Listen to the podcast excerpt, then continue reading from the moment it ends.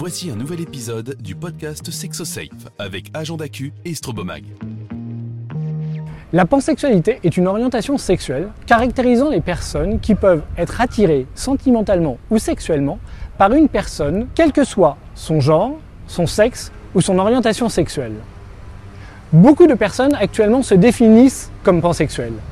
Pour mieux comprendre ce que cela signifie et bien vivre sa pansexualité, nous avons rencontré Diane, fondatrice du collectif Sexy Souci et éducatrice sexuelle. Bonjour. Salut Diane. ça va Oui, ça va. Euh, Est-ce que tu aurais une définition de ce qu'est la pansexualité?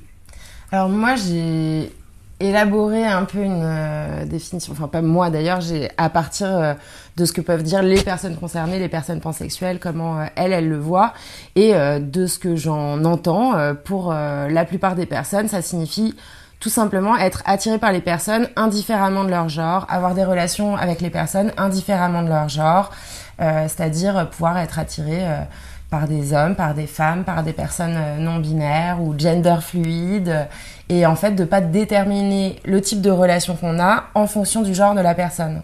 Par exemple, ne pas se dire euh, j'ai uniquement des relations amoureuses avec des femmes et des relations sexuelles avec des personnes gender fluides ou quelque chose comme ça, mais vraiment juste construire les relations euh, en fonction de l'individu et indifféremment du genre.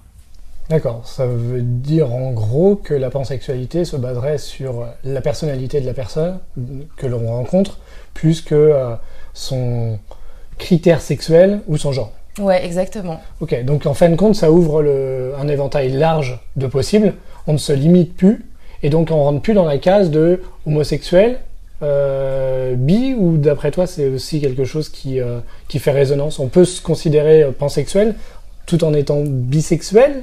Ben, franchement, je peux pas. je pense qu'il n'y a pas de vérité absolue là-dessus, et surtout sur ces questions bah, d'orientation affective, sexuelle, de d'identité de genre. C'est des choses qui sont quand même relativement fluides et par exemple, euh, ça peut se toucher, quoi. Tu vois, peut-être que la bisexualité, euh, des fois, ça peut toucher à la pansexualité aussi. Ça dépend. Il y a des personnes qui se définissent comme bi. Je pense que la différence, c'est que bisexuel, a priori, c'est genre être attiré par les personnes du même genre que soi et d'un autre genre. La bisexualité, je pense que dans les représentations euh, très générales, les gens ils disent c'est être attiré par les femmes et par les hommes. Et dans les définitions que j'ai pu en lire, qui soient plus récentes et qui me semblent plus euh, fines un peu, euh, c'est plutôt être attiré par les personnes du même genre que soi et d'un autre genre, quel qu'il soit en fait. Quand on considère la, pansexualité, moi, il y a quelque chose qui me vient directement, c'est comment est-ce qu'on peut la vivre de manière épanouie Euh, euh, Est-ce qu'on doit faire acte de transparence vis-à-vis de la personne que l'on rencontre en lui disant, bah voilà, un peu un coming out sur qui l'on est Je suis pansexuel, c'est-à-dire que j'aime tout le monde. C'est pas j'aime tout le monde. Je pense que justement, euh, d'ailleurs ça c'est quelque chose que les personnes bi peuvent entendre aussi, c'est genre euh, t'es attiré par tout le monde, genre par et en plus c'est un peu par tout le monde et souvent derrière c'est l'idée un peu par n'importe qui quoi. Alors qu'évidemment c'est pas vrai du tout. Euh, je veux dire le fait d'être euh, bi ou pansexuel par exemple ça n'implique pas nécessairement euh, d'être dans des relations non exclusives. On peut très bien être dans une relation exclusive avec une personne quel que soit son genre, euh, sans pour autant euh, que ça nous frustre ou qu'on ait besoin d'eux. euh, c'est pas parce qu'on a ces attirances potentielles qu'on est en permanence en, recherche de baiser avec tout le monde. C'est pas vrai, quoi. Même si ça peut être, il y a des personnes pansexuelles qui ont une libido hyper active et c'est cool, quoi. Enfin, pas hyper active, mais très active et épanouie et qui ont plein de partenaires et c'est très bien aussi.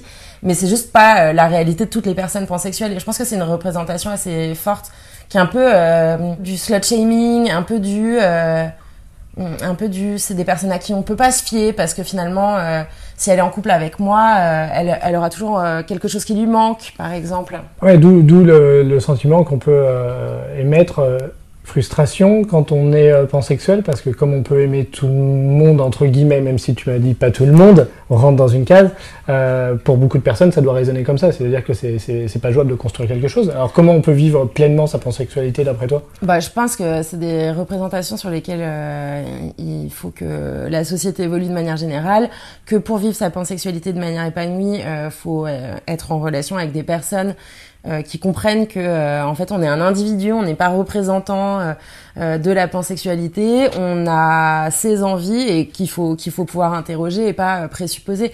Parce qu'en fait, ce truc de genre d'inquiétude ou de frustration, on pourrait dire la même chose pour n'importe quel couple exclusif en fait, qu'il soit hétéro, lesbien, gay, pansexuel ou autre.